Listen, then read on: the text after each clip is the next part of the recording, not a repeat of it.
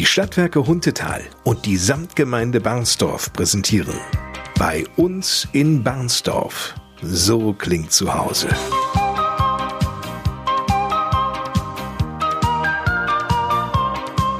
Das hier ist eine Premiere. Nicht nur in der Samtgemeinde Barnsdorf, sondern überhaupt im Landkreis Diepholz. Mit Bei uns in Barnsdorf geht nämlich die erste kommunale Podcast-Radioshow im Landkreis an den Start. Eine Sendung mit vielen Menschen und ihren Geschichten aus Barnsdorf, Drebbert, Rentwede und Eidelstedt. Und mit mir. Ich bin Lars Kors. Hallo zusammen.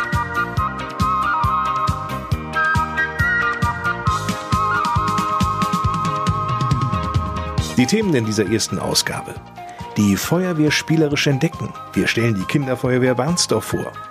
Beckenbauer und ich, Wilfried Heidmann, ehemaliger Bundesliga-Schiedsrichter, plaudert aus vergangenen Fußballzeiten. Eine Oase der Ruhe. Friedrich Even stellt uns seinen Lieblingsplatz in Kornau vor, nämlich direkt am Fischteich. Für die Menschen in der Samtgemeinde Dasein. Über die Angebote der Stadtwerke Huntetal sowie das Servicebüro des Energieversorgers im Bernsdorfer Rathaus berichten wir in dieser Podcast-Sendung. Außerdem Einzigartig in Niedersachsen. Die Interessengemeinschaft Gesundes Leben. Igel in Barnsdorf. Eine Ära ging zu Ende. Der Wandel von der Hülsmeier-Kaserne zum Gewerbepark in Eidelstedt. Und schnell und lecker. Ute Kemper vom Landfrauenverein Barnsdorf präsentiert ihr Kartoffelbrötchenrezept.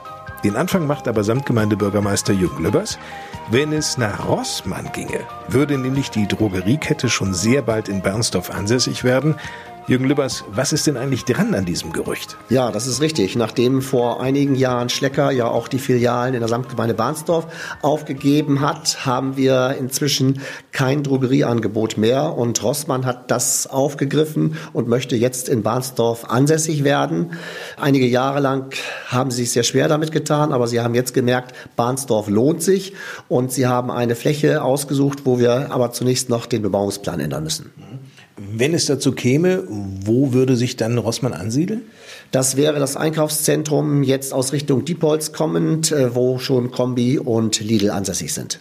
Dort ist ein freies Grundstück, das einem privaten Investor gehört und der jetzige Eigentümer und Rossmann sind sich wohl über einen Verkauf einig. Über welchen Zeitraum sprechen wir denn jetzt? Wenn jetzt erst noch ein Gutachten erstellt werden muss, wann könnte hier eine Rossmann-Filiale eröffnen? Ich hoffe, dass, wenn alles gut geht, der Bebauungsplan dann äh, Anfang, Mitte des nächsten Jahres aufgestellt werden kann, so dass Baubeginn in 2020 sein sollte. Leider geht es nicht schneller, weil einfach das Einzelhandelsgutachten ist vorgeschrieben. Da kommen wir nicht drum rum. Was gibt es sonst noch Neues aus der Samtgemeinde? Möglicherweise ja auch aus dem Rathaus.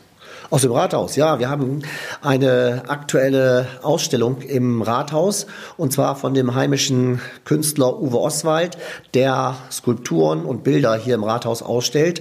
Und der aktuelle Anlass ist auch die Skulptur drinnen und draußen, die mitten im Ortszentrum von Barnsdorf neu errichtet wurde. Sie wird jetzt fertiggestellt und noch vor der Weihnachtszeit offiziell eingeweiht. Ach, von der Volksbank, die Skulptur. Ja, genau, richtig, äh, dort in der scharfen Kurve. Und die Ausstellung selbst, was ist dort zu sehen?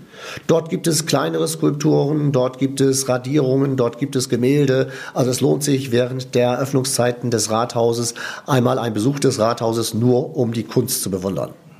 Hast du denn da ein Lieblingsstück? Also Lieblingsstück direkt nicht, aber ich lasse mich inspirieren von den unterschiedlichen Bildern und Skulpturen. Jetzt gebe ich dir noch mal was Neues mit auf den Weg, nämlich eine neue Zahl, die ich erfahren habe. Die kommt aus Körnau und lautet 47. Das ist nämlich die Zahl der Mitglieder der dortigen Jugendfeuerwehr, also Drebber und Konau, das gehört ja alles zusammen. 47 Mitglieder. Mehr als in Barnsdorf oder auch in Eidelstedt. Ist toll, oder? Ja, ganz fantastisch. Wir sind über die hervorragende Arbeit in der Jugendfeuerwehr begeistert. Es ist nicht nur in Kornau, auch in Eilestedt und Barnsdorf wird es sehr gut gemacht, aber in Kornau läuft es im Augenblick fantastisch und ich glaube, es gab zwischenzeitlich auch schon mal einen Aufnahmestopp. Es ist wichtig, dass die jungen Menschen an die Feuerwehr herangeführt werden und Kornau hat auch gezeigt, dass auch viele Mitglieder der Jugendfeuerwehr in die aktive Feuerwehr dann übergetreten sind und das bereitet uns natürlich andere Probleme, weil wir dort Raumbedarf haben. Da müssen wir sehen, dass wir das irgendwie lösen. Bevor Jugendliche und Kinder ab zehn Jahren aktiv werden in der Jugendfeuerwehr, können Sie aber erst einmal Feuerwehrluft schnuppern in der Kinderfeuerwehr. Und über die berichten wir jetzt in der ersten Ausgabe von Florian Barnsdorf. Die Kinder sind natürlich dann in, gerade in dem Alter zwischen sechs und acht Jahren viel von den Sportvereinen angeworben worden.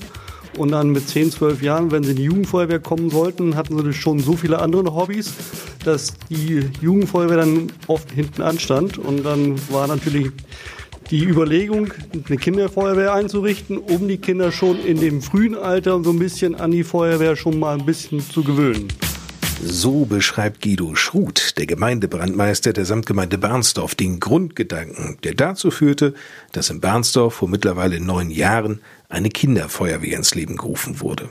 Nach kurzen Unterbrechungen betreuen nun seit 2016 Lena Vogelsang und Anne Siemering, die 14 jüngsten Mitglieder der Feuerwehr. Lena Vogelsang ist zwar keine klassische Feuerwehrfrau, wie sie sagt, Macht aber nichts, denn ich bin staatlich anerkannte Erzieherin und von daher weiß ich ganz gut, was ich mit Kindern in dem Alter so machen kann. Also ich hatte schon eine Vorstellung, was ich da mache. Wie zum Beispiel Teamspiele. Schließlich ist der ausgeprägte Teamgeist ja eine ganz wichtige Säule in jeder Feuerwehr, egal welchen Alters. Und dabei kommt es darauf an, dass man zusammen an einem Strang ziehen muss. Und Anne Siemering ergänzt, ja, das sind Kennenlernspiele, es sind auch Feuerwehrspiele dabei, Bewegungsspiele vor allem. Absolut spannend ist natürlich für Kinder, wenn sie auf eine ja fast schon spielerische Art und Weise den Umgang mit Feuer und dem anschließenden Löschen lernen. Wir machen auch Experimente zwischendurch, ne, wie zum Beispiel ein Tannenbaumbrand, der dann gelöscht wird. Ein Fettbrand hatten wir zum Beispiel, den man natürlich nicht mit Wasser löscht, aber ne, sowas äh, bringen wir da auch mit rein. Und einer der Höhepunkte für die Kids in der Kinderfeuerwehr ist, wenn es dann zu den Großen geht, was Lena Vogelsang. Wir besuchen die Jugendfeuerwehr im Zeltlager. Das machen wir einen Tag schauen uns das an, wie das da so abläuft, damit sie sich darauf freuen können. Darauf freuen sich die meisten Kinder. Das zeigt sich auch daran, dass immerhin gut drei Viertel der Kinder aus der Kinderfeuerwehr nach dem zehnten Geburtstag in die Jugendfeuerwehr wechselt. Kinder sowie deren Eltern, die jetzt Lust auf das kostenlose Angebot der Kinderfeuerwehr bekommen haben, sollten sich schon einmal diesen Wochentag vormerken. Wir treffen uns alle zwei Wochen, mittwochs um 16.30 Uhr bis 17.30 Uhr, eine Stunde. Und zwar im Feuerwehrhaus in Barnsdorf. Die Voraussetzungen, um bei der Kinderfeuerwehr mitzumachen, sind schnell erzählt. Wir nehmen Kinder von sechs bis zehn Jahre. Sie sollten auf jeden Fall Interesse zeigen ne, an Feuerwehr. Dann kann's losgehen. Und nun wird es sportlich hier im Podcast bei uns in Barnsdorf. Es geht um Bundesliga-Fußball und um einen Mann aus Drentwede.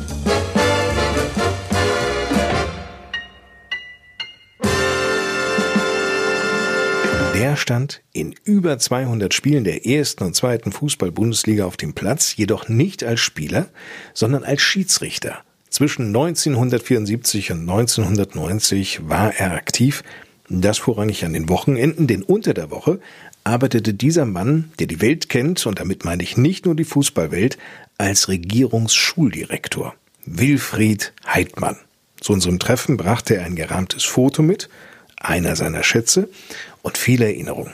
Ich habe ihn zunächst einmal gefragt, welche Voraussetzungen muss eigentlich ein Bundesliga-Schiedsrichter mitbringen? Eine unabdingbare Voraussetzung, dass sie körperlich fit sind, dass sie auch was tun und sie müssen auch trainieren.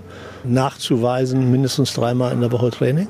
Das Zweite, darüber rede ich gar nicht mehr, ist das fachliche, das regeltechnische Wissen. Und dann kommt im Endeffekt dazu auch das Management von Menschen. Unterschiedliche Charaktere, Nationalitäten, entsprechend mit Feingefühl, aber auch mit Durchsetzungsvermögen zu managen. Das stelle ich mir wirklich schwer vor, denn Sie haben es ja auf so einem Fußballplatz unter den Profis mit lauter Typen zu tun. ja, mit so vielen Typen, das kann man gar nicht beschreiben.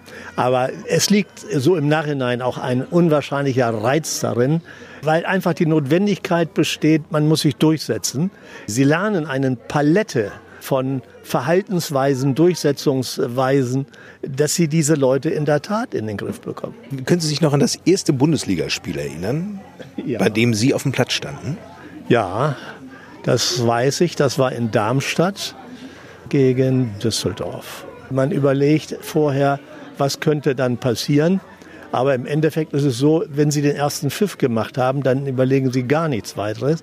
Dann wissen Sie, wenn Sie dort angelangt sind, dass Sie es können. Und dann machen Sie es so.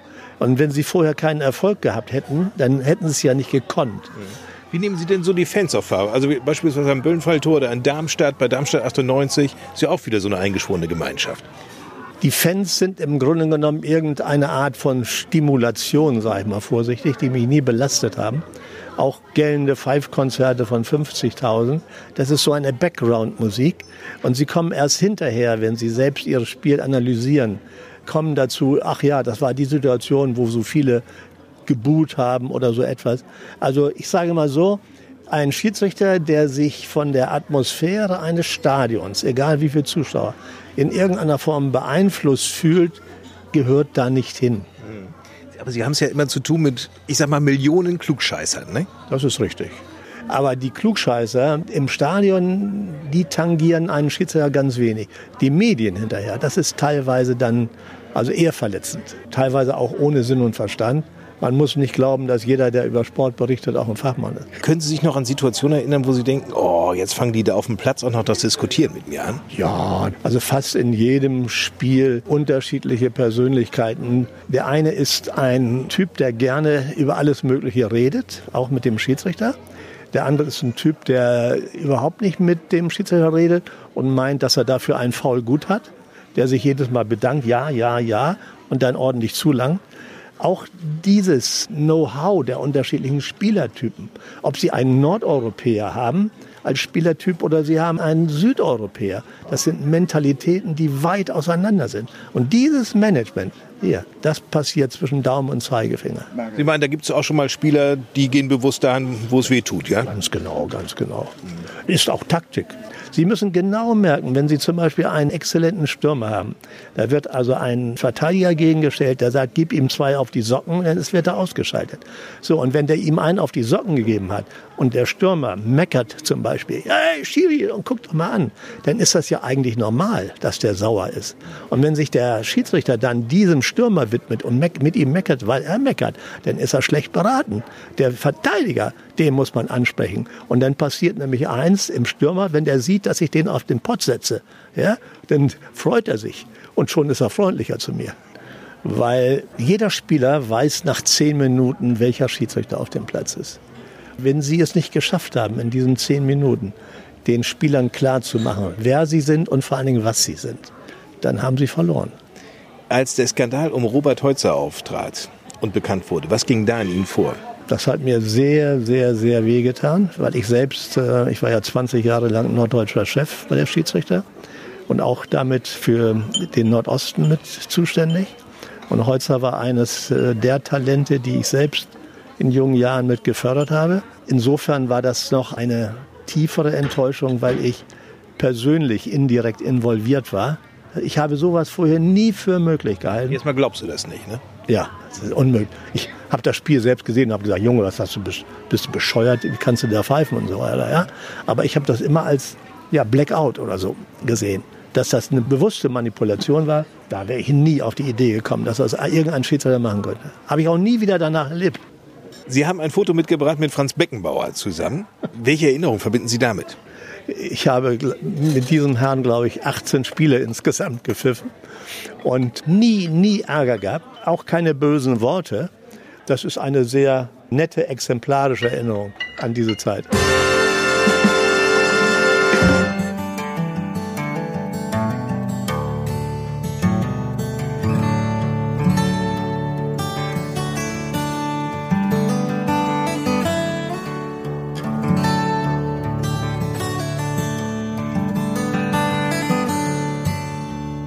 Jeder Podcast-Ausgabe werden wir den Lieblingsplatz eines Mitbürgers, einer Mitbürgerin aus der Samtgemeinde Barnsdorf kennenlernen. In dieser ersten Ausgabe von Bei uns in Barnsdorf führt uns der Weg nun nach Kornau.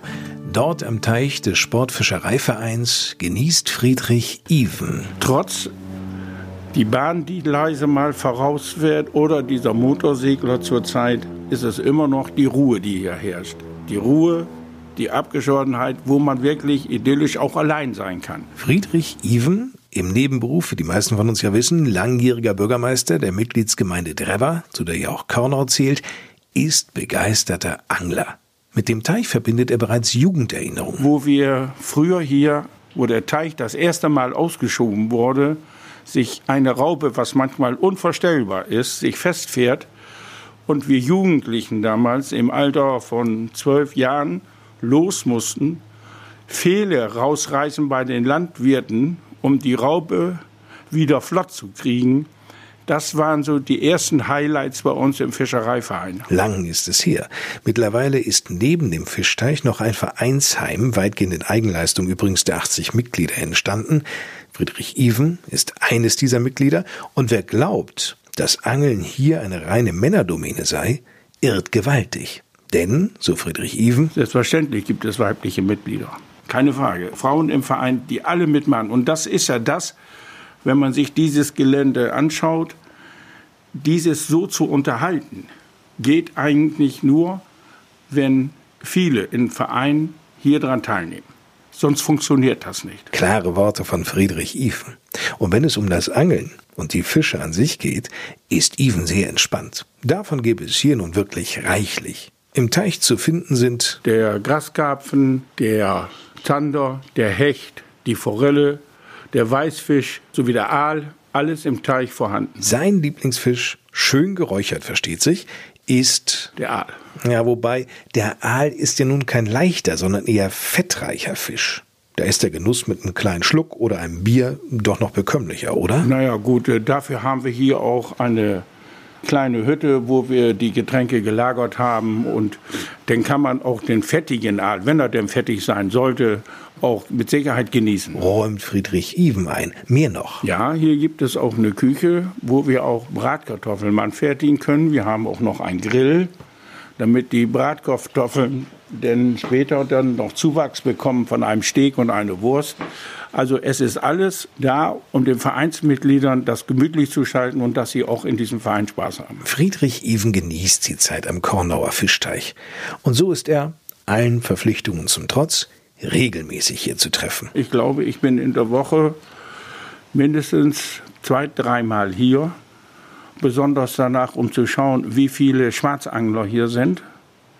Denn wir haben zurzeit sehr viele Schwierigkeiten mit dem Kormoran. Und wir haben auch zurzeit gelbe Jacken hier hängen, sodass der Kormoran denkt, dass ich jede Minute hier bin. Bis jetzt haut es hin, er ist nicht mehr da. Und spätestens seit Truckstop wissen wir ja schon, dass das Angeln sehr entspannt wirken soll.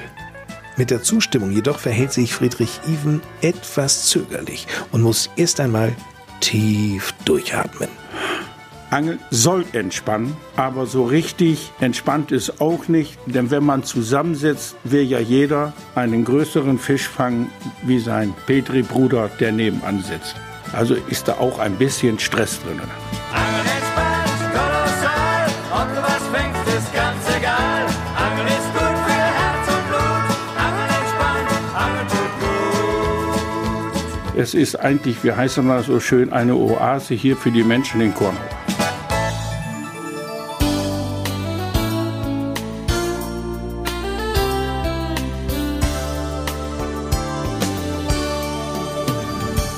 Bei uns in Barnsdorf heißt dieser Podcast. So klingt zu Hause. Um sich zu Hause fühlen zu können, bedarf es verschiedener Faktoren. Familie, Freunde, Freizeit stehen bei den meisten ja dabei ganz oben. Manchmal auch die Nähe zum Arbeitsplatz. Ja, dann natürlich das Haus und die Wohnung. Klar, dürfen nicht fehlen. Für das Wohlbefinden in der Wohnung sorgen unter anderem die Stadtwerke Huntetal. Das heißt, wir sorgen 24 Stunden am Tag, sieben Tage die Woche dafür, dass die Bürger in Bahnsdorf Strom, Gas und Wasser zur Verfügung haben. Erklärt Stefan Ballmann, zuständig bei den Stadtwerken Huntetal übrigens für den Bereich Beschaffung und Vertrieb. Ja, und wenn es um die Beschaffung und den Vertrieb geht, dann fallen natürlich darunter auch Angebote wie Ökostrom. Der kommt aus norwegischer Wasserkraft. Aber warum kommt Ökostrom aus Norwegen? Das ist ganz einfach, weil hier die Konditionen am besten sind, verdeutlicht Marketingleiterin Bianca Lekon. Selbstverständlich. Wir möchten ja unseren Kunden auch einen fairen Preis anbieten und müssen natürlich auch konkurrenzfähig bleiben. Konkret müssen wir uns das so vorstellen. Den Ökostrom, den kaufen wir an der Energiebörse ein für den Kunden und da beobachten wir tagtäglich den Markt, um für unsere Kunden vor Ort möglichst günstige Energie zu beschaffen. Ob sie nun auf Ökostrom umstellen möchten, Fragen zur Rechnung, zu ihrem Vertrag mit den Stadtwerken Huntetal haben oder aber sich als Neukunde interessiert zeigen. Die Stadtwerke Huntetal haben speziell für die Menschen in der Samtgemeinde Barnsdorf ein Beratungsbüro im Barnsdorfer Rathaus angesiedelt. Wir sind für die Bürger vor Ort da. Wir möchten gern unser Gesicht zeigen. Und das unterscheidet uns von den anderen Energieversorgern, von den großen Konzernen und auch den anonymen Internetanbietern. Der Energieversorger aus der Region. Offen sein für die Fragen und Anregungen der Kunden aus der Samtgemeinde Barnsdorf.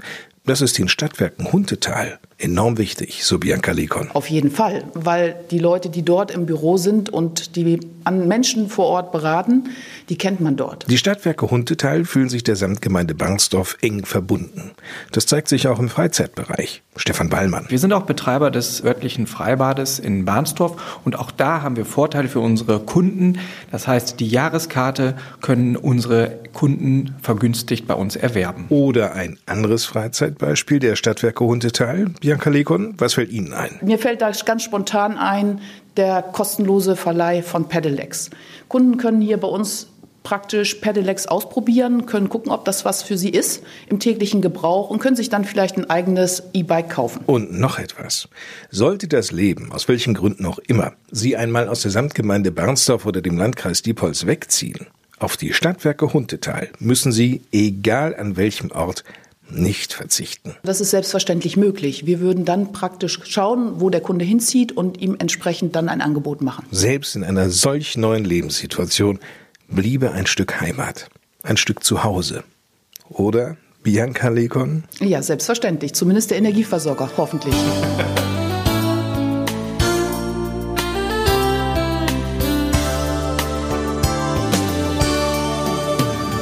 Mit diesem Podcast möchten wir die ehrenamtliche Arbeit vieler Menschen in der Samtgemeinde Barnsdorf wertschätzen.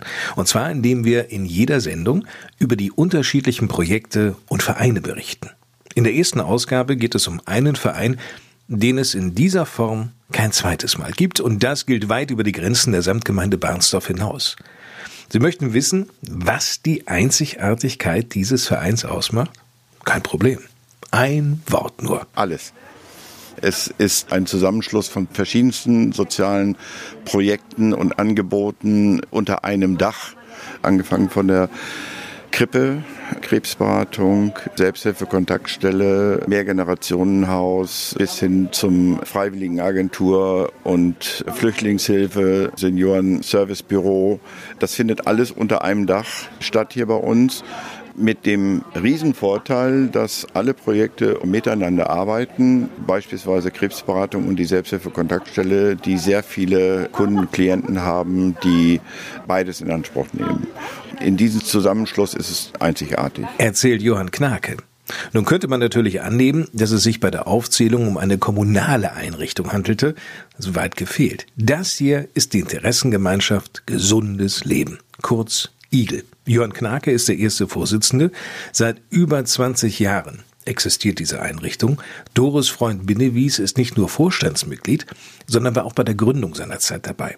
Viele Menschen und noch mehr Ideen mussten zunächst gebündelt, Entscheidungen getroffen werden.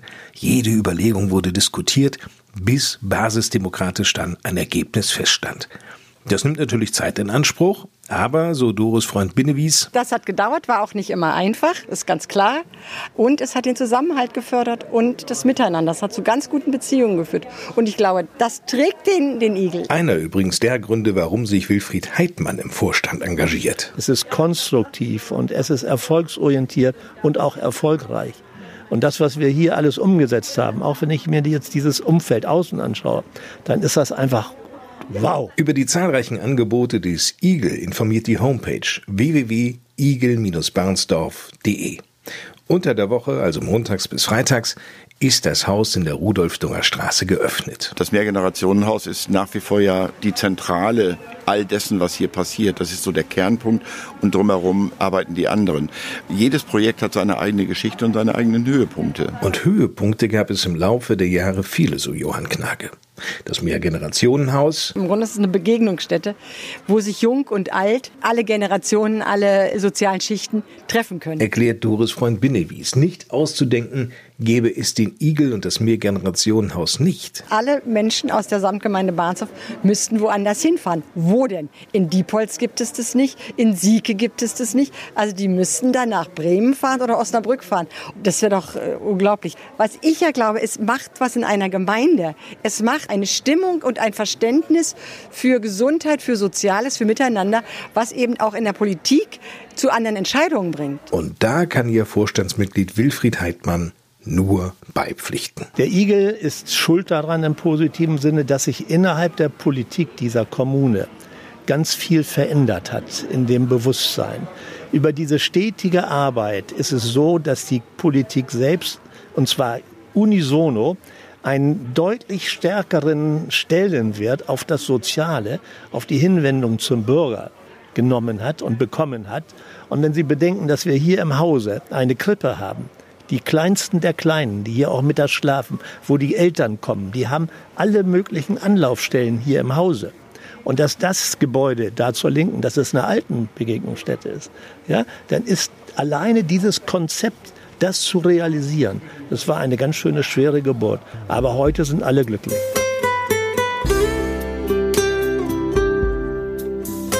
Mittwoch, 21. Mai 2003. Ein sonniger Morgen in der Samtgemeinde Barnsdorf.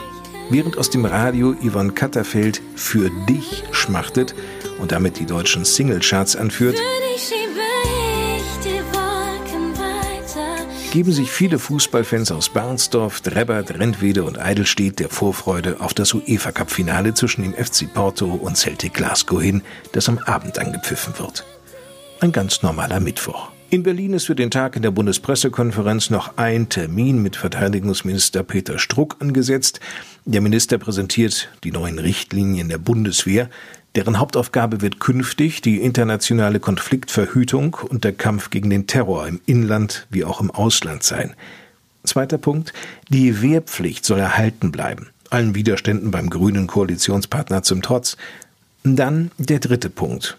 Und der hat es in sich. Mit der neuen Struktur geht auch ein weiterer Standortabbau einher, vor allem in Norddeutschland. Die Marineflieger in Eggebeck, das Jagdbombergeschwader in Upjefer sowie Flugabwehrverbände in Bernsdorf und Großen Kneten werden aufgelöst. Das bedeutet das Aus für die Hülsmeier Kaserne in Eidelstedt.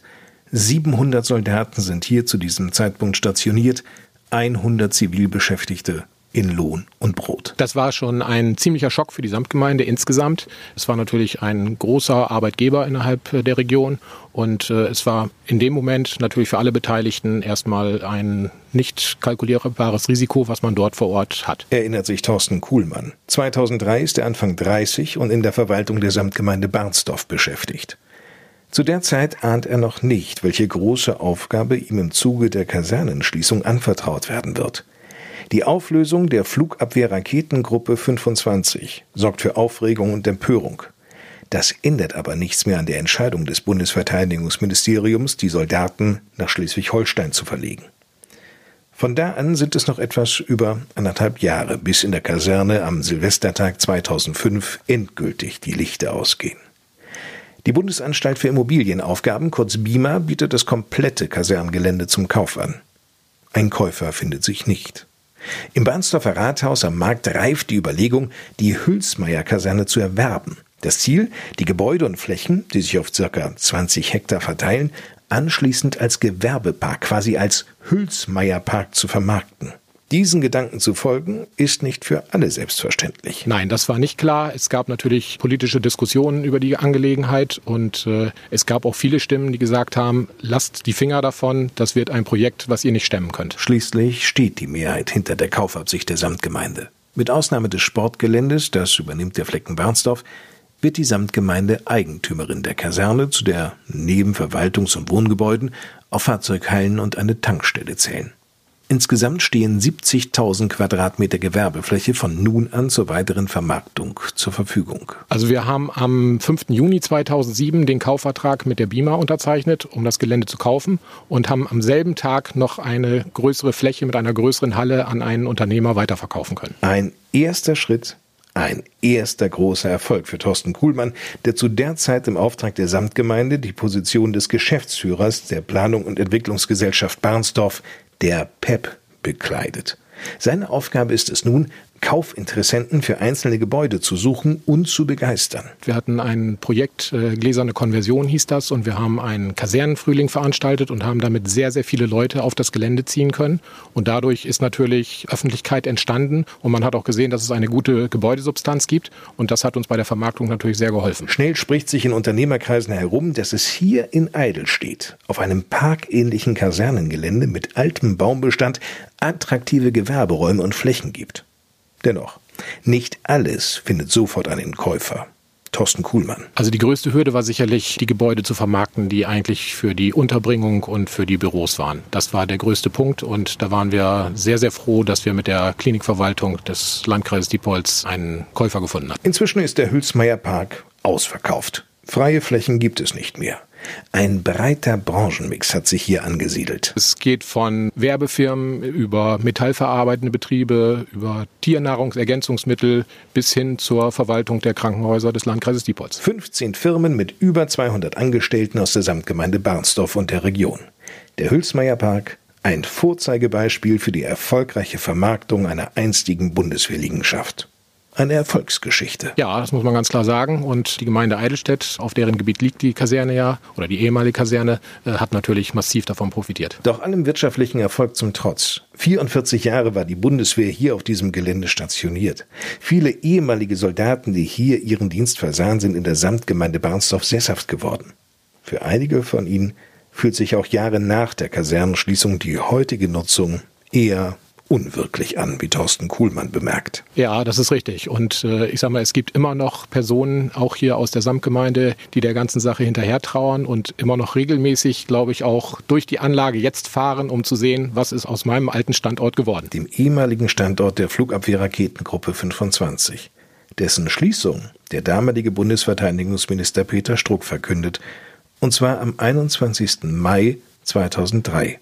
An dem sonnigen Mittwoch an dem abends im UEFA-Pokalfinale der FC Porto gegen Celtic Glasgow spielt und 3 zu 2 gewinnt.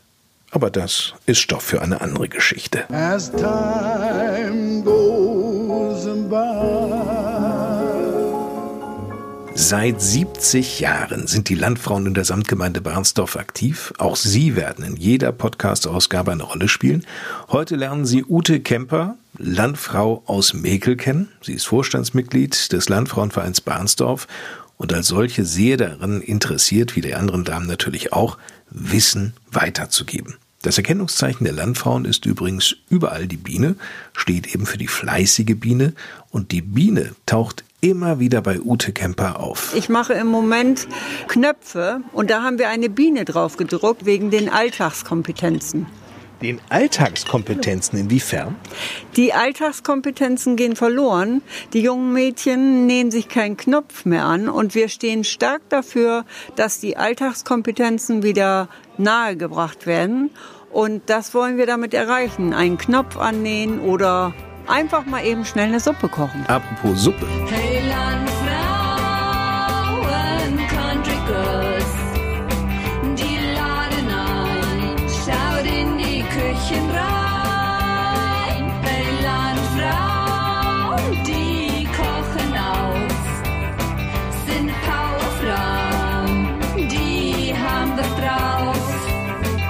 Keine Podcast-Folge ohne einen Rezepttipp der Landfrauen aus der Samtgemeinde Barnsdorf. Es geht dabei um Rezepte, die leicht nachzumachen sind und nicht viel Zeit in Anspruch nehmen. Denn man muss sich keine Maggi-Tüte kaufen. Es geht so einfach, ganz schnell ein super Gericht zu zaubern und das wollen wir auch immer wieder nahebringen. So sieht es aus. Ute Kemper mit ihrer Rezeptidee. Ja, dann würde ich eben Kartoffelbrötchen machen, weil man hat ja zum Beispiel noch Kartoffeln über. Irgendwann kam mir der Gedanke, ich habe da noch fünf Kartoffeln über, die habe ich gestampft. Dann habe ich Hefeteig gemacht und habe einfach diese Kartoffeln da reingetan, habe davon Brötchen geformt und schon waren meine schönen Kartoffelbrötchen fertig. Da schmiert man vielleicht noch ein bisschen Butter drauf, aber sonst muss da nichts drauf. Die schmecken richtig lecker und man ist auch satt davon. Wie viel isst man denn davon? Das kommt ganz drauf an. Aber Also von einem bin ich doch noch nicht satt. Ja, aber wenn es jetzt Kaffee, zum Kaffee die frischen Brötchen gibt, dann isst man so eins oder anderthalb. Oder zwei oder drei. Ich nehme die sechs Kartoffeln, die stampfe ich, die habe ich ja noch von der Mittagsmahlzeit. Nehme ein Kilo Mehl, drei Teelöffel Salz, einen Esslöffel Zucker, einen halben Liter Wasser, lauwarm und zehn Esslöffel lauwarmes Öl und zwei Würfel Hefe und schon habe ich köstliche Kartoffelbrötchen. Wie lange backe ich die und bei welcher Gradzahl? 10 bis 12 Minuten und dann sind die hellbraun. Ich beobachte das immer gerne so ein bisschen, da gehe ich natürlich nicht weg vom Herd, bei 200 Grad. Ober- und Unterhitze oder Umluft? Ober- und Unterhitze. Ich mache alles mit Ober- und Unterhitze bei Hefeteig, sonst wird mir das zu trocken. Wir sind nun wieder zurück im Büro von Samtgemeindebürgermeister Jürgen Lübbers. Die Samtgemeinde plant einen Leitbild-Workshop. Jürgen, was genau ist das? Im Leitbild werden Leitlinien festgelegt, wie das Leben in der Samtgemeinde stattfinden soll. Diese wurden 2009 vom Rat beschlossen und äh, sollen darlegen, wie bis 2025 sich das Leben verändern soll, positiv verändern soll, beispielsweise durch den Einsatz regenerativer Energien.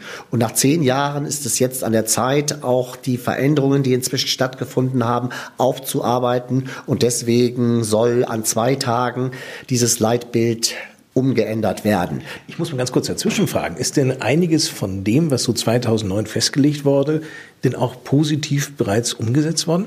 Ja, auf jeden Fall. Ein Thema war die Energieautark für die Samtgemeinde. Und äh, wenn ich sehe, wie viel Energie, wie viel Strom in der Samtgemeinde produziert wird, ist das wesentlich mehr, als wir tatsächlich verbrauchen. Und jetzt gibt es diesen Leitbild-Workshop, weil einfach die Leitlinien, die Leitbilder nochmal neu überarbeitet werden sollen. Was sind denn heutzutage Themen? Ja, es hat sich einiges äh, verändert. Zum Beispiel Breitband ist ein wichtiges Thema, Digitalisierung. Und das sind Themen, die sicherlich dann auch im Leitbild Beachtung finden sollen. Und was tatsächlich alles verändert wird, das werden die Einwohnerinnen und Einwohner, die diese Workshops besuchen, das sollen die bestimmen. Das wollen wir ja nicht von der Politik vorgeben, sondern wir wollen das Leitbild von unten heraus dann erarbeiten. Wie kann ich daran teilnehmen? Wir haben über die Presse, über die sozialen Medien und auch über unsere Homepage laden wir ein und jeder, der Interesse hat, kann sich im Rathaus anmelden. Näheres bitte über die Homepage. Wann genau findet der nochmal statt, dieser Workshop? Am 21. November um 18 Uhr im Ratssaal. Was gibt es sonst noch im November? Ja, auch wenn es im Augenblick noch nicht danach aussieht, aber die Weihnachtszeit rückt näher. Und nachdem im letzten Jahr der Weihnachtsmarkt im Flecken Bahnsdorf leider ausfallen musste, findet er dieses Jahr wieder statt. Am 30. November und am 1.12. findet vor dem Rathaus rund um den Brunnen der Bahnsdorfer Weihnachtsmarkt 2019 statt, der von der Fördergemeinschaft organisiert wird. Und ein Besuch lohnt sich auf jeden Fall. Ja, wir geben uns schon mal eine Vorfreude darauf hin. Herzlichen Dank, Jürgen Lübbers, Samtgemeindebürgermeister hier in Barnsdorf. Und damit endet auch die erste Ausgabe unseres Podcasts bei uns in Barnsdorf. Mein Name ist Lars Kors und wenn es mögen und nichts dazwischen kommt, hören wir uns wieder zur nächsten Podcast-Ausgabe pünktlich zum 1. Dezember.